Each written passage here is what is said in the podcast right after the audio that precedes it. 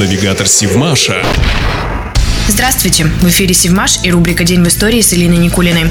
18 сентября 2007 года, в год столетия со дня рождения Сергея Александровича Боголюбова, на Севмаше была установлена мемориальная доска на здании цеха номер 17. Сергей Александрович руководил заводом номер 402, так раньше назывался Севмаш, с 1942 по 1949 годы, а в цехе номер 17 находилось рабочее место легендарного директора.